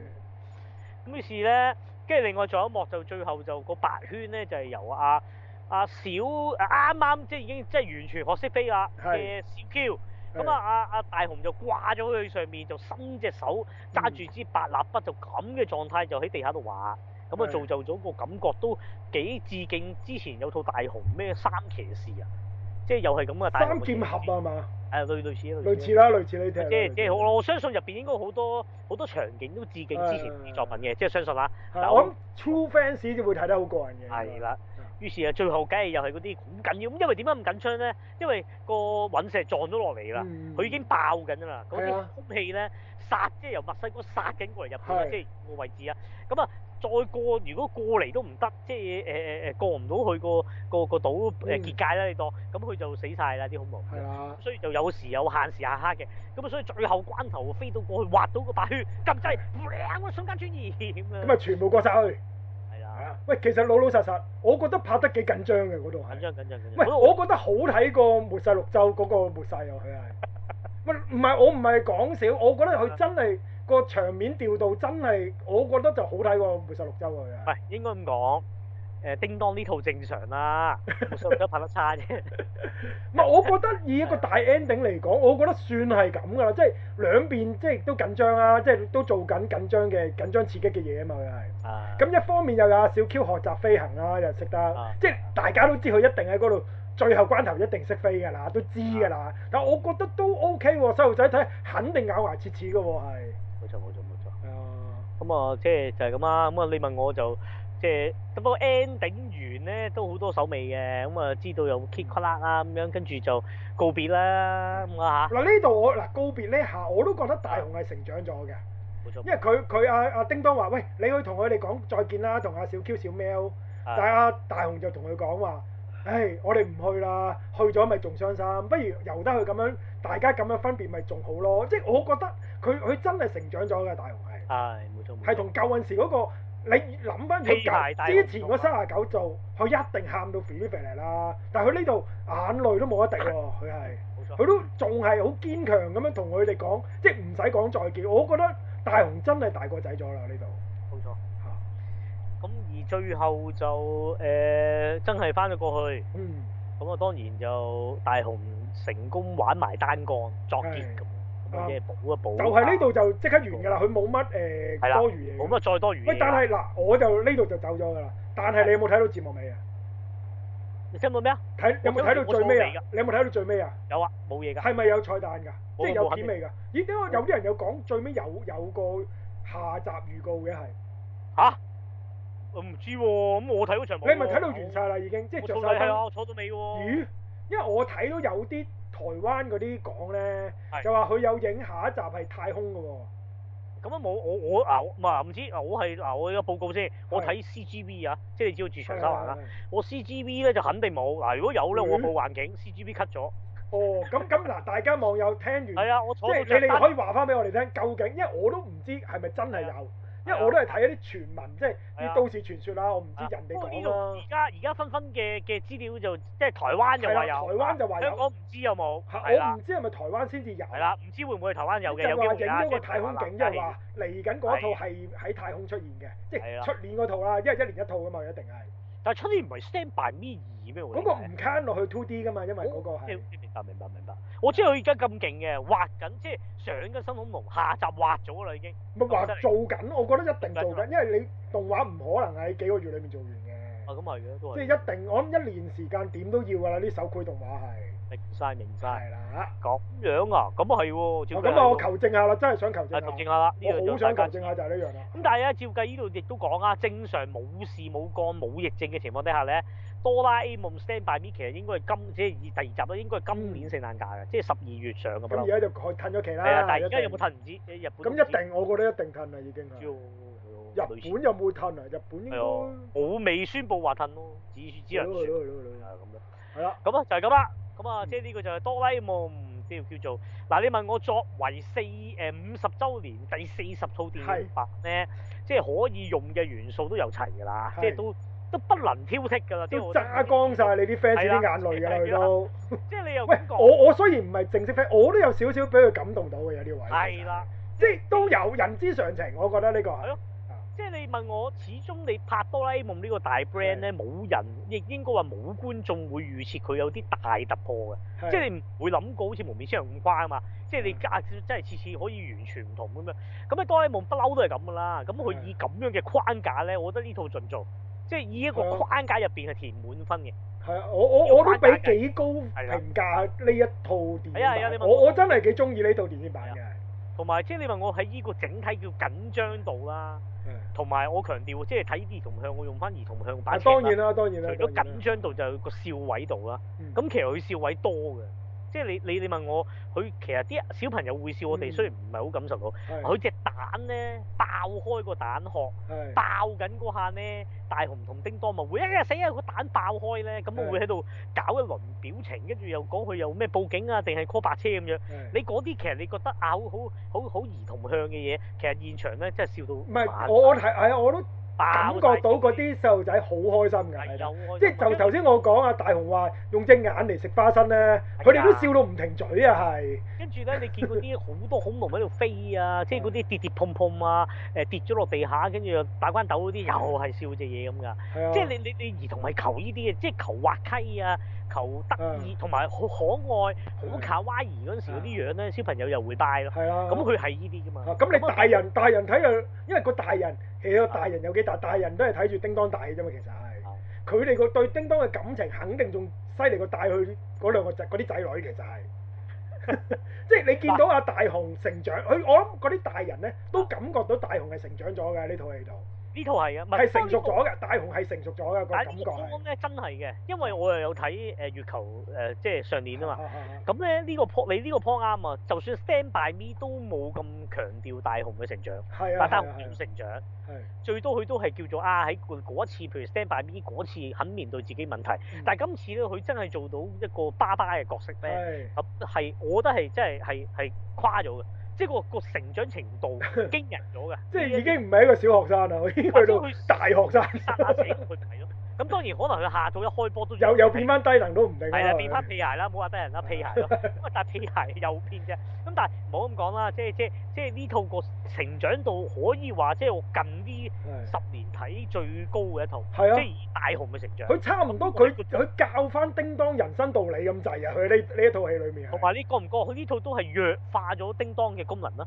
嗱，以往唔會嗯嘅，以往接近一半一半嘅，即係既講大雄，亦講叮當。係今套咧，你覺得叮當真係相對好少誒誒係時間俾安排俾佢嘅。叮當出場機會好少嘅啫，其係啊，實呢同套埋戲係已經唔會再講做叮當 cancel，即係啲嘢 canceling 啊大雄，或者叮當講話咁樣唔得㗎，唔可以咁你闖禍啦，跟住由叮當補鑊。呢、個主軸咧以往多嘅，但係今次特登冇。基本上一次都冇咁滯啊，係。係啊，同埋阿咁大雄基本上冇闖禍咁滯嘅，佢呢度係。嚴格嚟計，佢係撳錯咗個時光機嗰個掣，去咗侏係啊，羅紀拍啫嘛。錯咗咯，其他佢係啊冇，做錯任何嘢咁滯係啊喎。係啊佢相對佢做嘅每一個決定，佢佢啊都都係啱嘅，即係啊係講過每一句鼓勵嘅説話都係正確嘅喎，佢係。同埋以往佢都有啲負面嘢噶嘛，實會有啲譬如妒忌啊，或者可能誒、哎知道正義啊，啊誒冧嗰個乜鬼誒誒優異生咁樣，嗯即係有啲咁樣咁樣嘅出發點啱噶，啱啱往往都咁啊，又或者有啲可能係哇要要要要要即係有啲可能喺喺個故事入邊，嗯阿阿阿大雄都會做啲衰嘢噶嘛，即係係真係衰噶嘛，即係譬如真係去做啲呃誒唔負責任啊，係誒做錯嘢唔認啊嗰啲咁嘅情係節係，但係最後話佢知錯咁噶嘛係。啊係係咁但係你今套啊真係冇嘅，即係同埋大今次一唔百係歲唔係話唔係啊大雄話中意正義啊，係正義話中意咁嘅樣嘅大 雄。今次哇真係調翻轉嘅喎係。但係呢個又係㗎，我真係嗱我自己啊睇過。佢話我就係中意咁嘅大雄啦，我就係中意而家你咁嘅大雄啦。哇！呢係句真係好少聽到嘅喎係。未啊未啊未啊，肯定未啊！我即係自問嗱，我唔敢講我自己睇晒四十套啊即，係但係我咁，啊都唔好話睇四十套嗰隻電視，係淨係有冇講過一句呢個好難咁嘅説好話？肯定冇。嗱，正如從來冇講過小朋友狀態，冇啊講過係會中意大雄，係係亦連特別有好感都冇㗎，係不嬲都係嘅。佢係中立嘅正義，係得唔得？咁啊，當然全世界都冧佢㗎嘛，首先技安都冧啊，正嗯女義㗎嘛女神啊嘛，大佬喂，係啦，女神嚟㗎嘛，咁啊，咁啊，而且誒未來篇又講啊，得啊大雄嗯知道自己未來老婆其實係阿咩嘛，阿阿阿大雄篇未來老婆係阿技安個妹嘛，技佢想嗯能啊嘛，啊技能係係啦係啦，咁啊即係佢想改變，所以就就就就啱啱就啱。就類似咁樣啦，係啦咁啊係啦跟住就就就，不過佢曾經電影版有個未來係佢已經做咗老婆㗎，係肯定 Stand Stand by me 咧，Stand by me 嗰個咧 Stand by Me 都冇啊冇講，都中冇國㗎講哦嘅，都未講係啊嘅。冇講㗎，唔會咁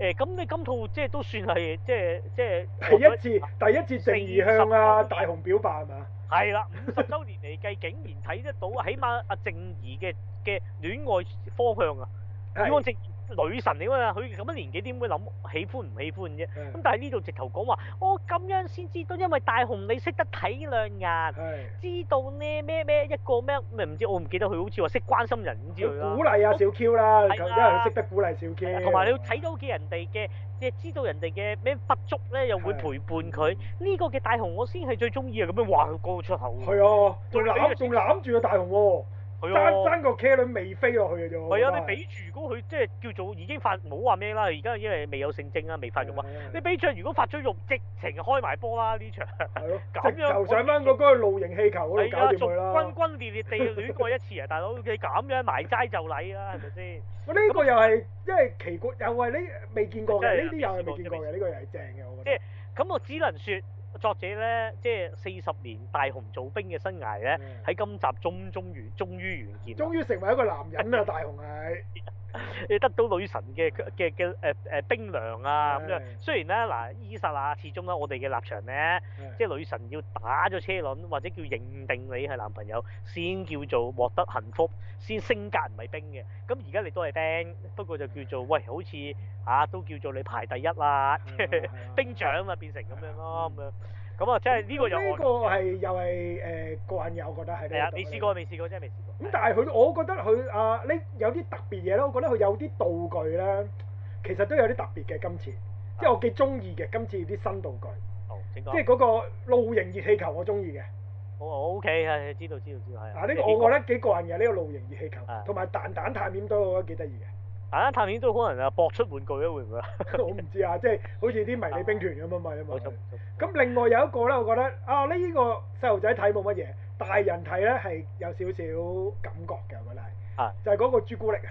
係即係大家食咗就會成為朋友嘅朱古力啊，啊，係啊係啊，即係竟然我要同你做朋友，我唔係要交心，唔係要做啲乜嘢，我係要請你食朱古力，即係一個要揾朋啊友係咁咁難嘅，原來係呢、個係咪比較大人咗咧？呢、一個主題好似係。係啊，同埋用物質去交換啊，啊嚇，即係背後其實有啲邪惡啊，得唔得？啊！呢呢個係我覺得有少少奇怪，呢呢一個呢一樣嘢係。咁啊，你問我攤出嚟講咧，其實呢套戲即係理論上可以類比翻咧，誒、有史以來啊，即係唔計 Stand By Me 啊，當然係最勁啦票房。係。咁但係有史以來以 2D 版咧，嗯大誒哆啦 A 夢電影版最高收視，亦即係誒最唔高係收視，即係最票房啦，高票房係喺日本啊，就係、呢個叫做《大雄的金銀島》二零一八年。日本啦哦咁而呢個嘅編劇同埋導演咧，導演就係金井一哦曉，編劇就叫川川元係氣，係哇係個名咁正嘅。係咁呢兩個人咧，原來呢個班底就正正係呢套嘅班底，即係叫哦做誒大雄的金銀島原有班底，就隔一隔哦個月光探，即係月球探險記，就之後再續呢套。嗯咁所以咧喺日本咧，即係呼聲好高，個情況有啲似 S A 啦，即係 S A 啊喺無名受小歡隊迎好啦，受歡迎。啊咁啊，價格套時王咁啊，嗱，有人中意，有人亦都亦都插啦，跟嗯住啊補套 C O One，即係將佢啊，將即係私誒將降誒嗰啲咩天之降任於斯人也咁樣，嗯哇！你諗下無面超人啊誒令和第一喎，咁啊咁大個撥包袱就揾個嗯即係叫做啊網上都好評嘅嗯班底去做，呢個情況一樣就因為正正係五十週年，亦都係四十套電影版。啊！真係攞到咁好成績，真係犀利啊！佢都係啊，無疑呢套就喺日本啊爆嘅，即係係三十得嘅億喎，係啦，誒、不過你問我嗱，宏觀講三十億就唔勁嘅，但係你要記不過住，疫日情本都有疫下嘅日情啊，因為係係啦，疫情下嘅日本咧，即係亦都叫近期嘅都算好犀利，啦台。灣都破晒紀錄喎，佢係。冇錯冇錯，咁啊，即係叫做都唔錯啦。所以咁呢樣套我我覺得係 OK 嘅，即係如果唔係我哋最高密令話要去睇咧。係我真都係錯過咗，真係錯過咗。係啊，咁我覺得啊，OK 呢套好睇。咁而日本咧，講下啲資料性嘢，日好啊本就先嚟，通常呢啲咁勁嘅嘢，通常就補翻啲星啦。喂嗯，咁你唔會揾個星無厘頭走去喐啊哆啦 A 夢啊，喐啊大雄啲配音噶嘛。嗰啲冇咁所以得咧，搞㗎通啦。常最出名嗰啲星咧，喺呢個電影嘅電影版嘅世界就一定係配啲新角色嘅，即係或喺者電影係版或先者係啦係啦，誒客串嘅角色啦。係啦，咁而呢度咧，哇，粒星啊大到咧，直頭就鋒芒太露啊，嗯就半過晒所有嘢咁樣。咁啊，究竟有邊個咁勁咧？就係飾演吉爾啊，我都係睇翻 Vicky 嘅咋。吉係爾嘅意思就係頭先我哋講男性男性嗰個誒時空巡邏隊隊員啊，冇錯，就係由啊日本三十年男神嘅木村拓哉配音嘅，係啊，即係三十即係幾廿年都係佢嚟㗎啦，真係呢冇即得係搞。僅次於福山雅治咯。你問我，你話係咪唔係唔係邊個僅次於邊個僅次於邊個？我我即係係啊叮當唔碼頭係啊！唔係就我覺得你真係應叮該當我碼講頭。錯，一定係木村先，係然後村先一定排福山嘅排先嘅，係啊，木點木村大啲嘅。啊即係你唔好好話佢咩得咗又乜又乜，但係佢一行出嚟就係擺第一㗎啦，係啊，一定就係一。係啦，咁啊，即係木村拓哉去配吉爾，啊你諗下，即係你諗下，其實吉爾嘅出場咧，加埋都唔知有冇半個鐘，即係喺嗰兩個鐘嘅戲入邊啊。咁你諗下就揾粒咁大嘅星啊配呢、個嚇，咁啊即係係亦都厲害嘅，誒都壓場嘅，係啦，咁啊咁所加上好可惜香港係冇日文版睇嘅， 係啊，香港冇。所以理解我我可能有揾過㗎，其實我我理揾解啊，我小朋冇友啊我點都睇字冇，幕啫？你冇得冇得唔做。所以我哋就聽唔到啊木係村咯你嘅配音啦冇。照計冇理由冇，即係我都其實咁耐以來，叮當以往有冇試過 Stand by me 係咪試過有咧？ Stand By Me 都配音㗎係嘛？有即係某啲場數係有字係有日文版係。㗎係㗎，我唔知，我唔知，我冇冇求證過。我都唔記得啦，我都唔記得啦。啊，總之總之啊，吉爾呢個角色就木村拓哉配音嘅。哦咁另外有佢做個上有司，男有女喎佢個上司嘅吉爾係係咯係咯，咁啊通常就喂整個男神，梗係要配個女神啦，呢美女個一定女神係啊啦，唔使女神講啦，啊！哇！呢個女神真係堅啊！勁！啊！可以斬做四個女神嘅佢一個都，我不打啊，即係最冧呢只梯㗎，得唔得啊係啊？即係呢啲叫咩啊？有內涵。係係啊大家梗係諗住係橋本環奈啦，係，梗唔係 啦！我又講到不嬲以波論波，佢肯定全日本女星最大波。係嗱，講波大啫，係啱唔啱先嗱？啱啱我都冇執啊咗啦，係嘛？冇啊冇啊，咁就係飾演呢個女上司嘅邊個？渡邊直美，係啊，啊係咪恍然大悟咧？即係嚟緊會飾演貂蟬啊佢，係啦係啦係啦，嗰套叫咩啊？新式咁佢叫咩新新新嘅《三國演義》啊，識三國志好似日文叫做係係嘛？係啊，可以搞嘢係啦，揾佢做貂蟬咁樣。當然咧，即係都有橋本環奈啊嘅嗰套就， 嗱好似小喬啊，係橋本橋本好環似係做小喬，定係唔係好似做王夫人啊？好似佢係即係做啊阿係啊係啊，諸葛孔明亮老個婆。王係啊係啊係啊。係咁啊類似啊，唉，咁啊總之啊，即係加到邊隻尾嗱，其實我自己啊真係 get 唔到啊，我唔明日本點解會即係紅唔到到邊隻尾真係，真係我咁我哋可能我自己睇感受唔到，演出睇得少嘅，我哋睇演出。係啦，，我自己感受唔可到能佢真係好出色都唔頂，唔唔知知真係唔知真係唔知。係真係唔知好，咁另外仲有一個。係呢個勁啦，啊呢、個呢、個連佢出咗聲我都唔知嘅，係就係飾演呢個致敬翻啊大雄嗰只恐龍嘅皮皮啊，係。呢、個就係神木龍之介配音，我都唔知佢配咗啲乜，但係事實咧，原來有解㗎，因為咧喺二零零六年新大雄的恐龍，即係係意思唔係第一套啊，第一套就叫做誒、呃大雄的誒誒、呃大雄即係的恐龍啊哆啦 A 夢電影版的恐龍啊，恐龍咩大時代一九八零年嗰套啊嘛，係啦，呢個咁啊二零零六年版嗰陣時嗰條恐龍就係神木龍之介配，嚇二零零六年神木龍之介幾大啊嗰陣時，係啦，嗰陣時童星配嚟喎嗰陣時，又唔係唔算，喂應該十幾年前啦喎。喂，你喎，估而家神木龍之介好細咩？佢而家有冇廿有冇卅歲啊佢？三十咋？神木龍之介三十定廿九啦。係咩？咁當年都挨十尾十㗎啦靚啫，即係當年係啊，十幾，係。可能佢話嗰時啱啱，咁你知日本你佢嗰時都喂，嗱，神木啊龍之介九三年出世嘅喎，係咩？九三年喎，即係廿七歲咯。係啊，廿七咯，即係當如果零幾年嗰時真係十僆嘅十啫喎，十四咯，十四五咯，係嘛？嘛？咁啊嗰陣時就係阿阿神武龍之介配呢只皮皮嘅，嚇，係咁所以就特登揾翻佢。哦，咁連戲喎，犀利喎。所以喺呢套戲入邊，雖然個皮皮冇乜嘢講，咁但係咧個份量就已經 get 到啦。係即即係係要揾引你啲 fans 都轟動 啦，即係所以見到係啦，皮起皮。碼都博有啲僆仔。嗯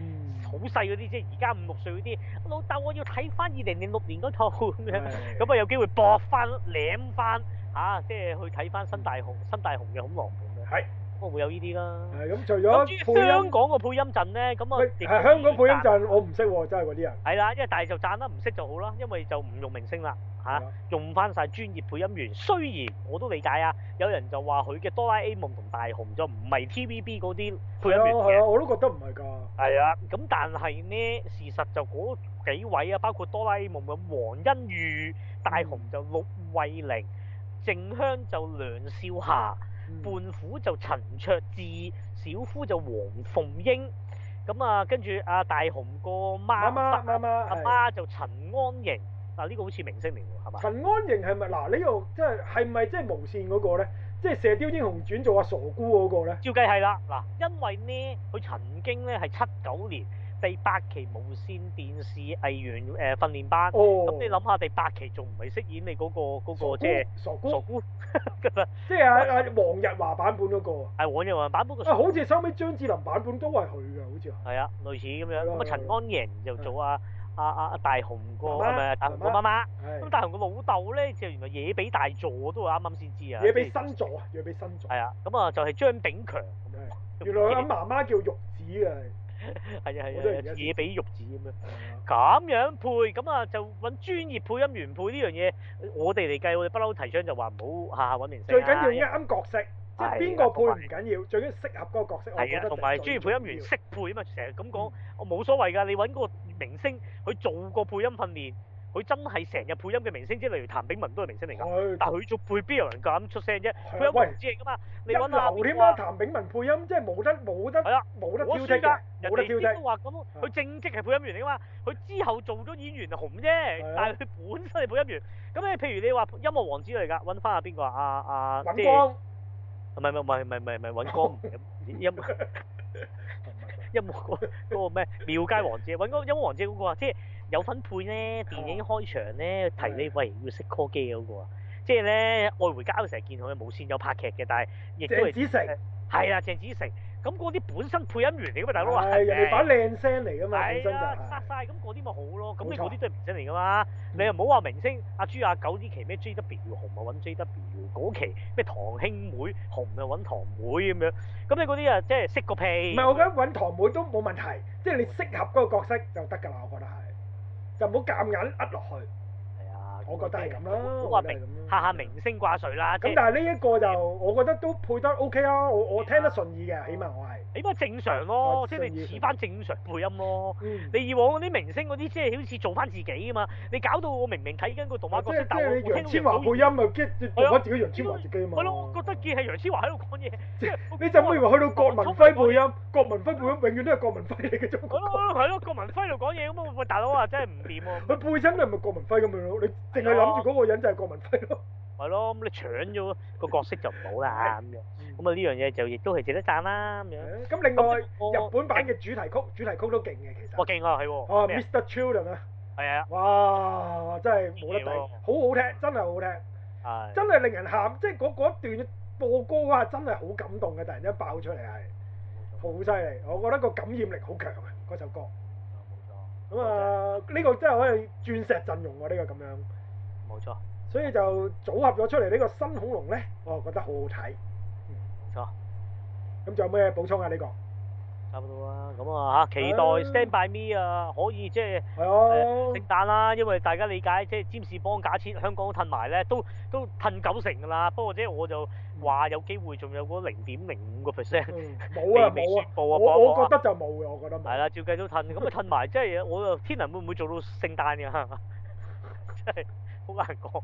冇戲都咁你數嚟數去乜片都褪咁啊！唔知真啊係大鑊啊希望即係 Stand by Me 即係上到啦，即係唔知日本都未知幾時上，因為係啊，嚇咁、再加上導演係山崎貴啊嘛，咁啊梗係好想睇啦。啊亦都係 Stand by Me 第一集個導演啦，係啊係啊，即係山崎有班係貴都勁啊，原封不翻嚟嘅得唔得？不係啊過呢度亦都話少少講啦，就話喂難，即係值得講就話經誒哆啦 A 夢都屬於一個叫做誒誒、嗯呃日本最強嘅 I P 啦，可以咁講，或者叫歷史悠久啦。咁肯定係其中一個啦，佢係咁啊，而且你話我當年我數呢個叫做誒、呃史上最強嘅誒誒電影誒誒誒嗰個叫咩盤點啊，嗯即係盤點嗰個叫做電影誒、呃續集啊，係最長電影系列咧，哆啦 A 夢咧都仍然係即係即係相當之高啊個地位啊。係咁你諗下，佢而家嚟到呢度已經四十套咯喎嚇嗯即係即係即係實情咧，即係僅次於咧，即係即係日本嚟計都冇啊，冇啊即 係日本應該最長電影嚟講，應該佢最多集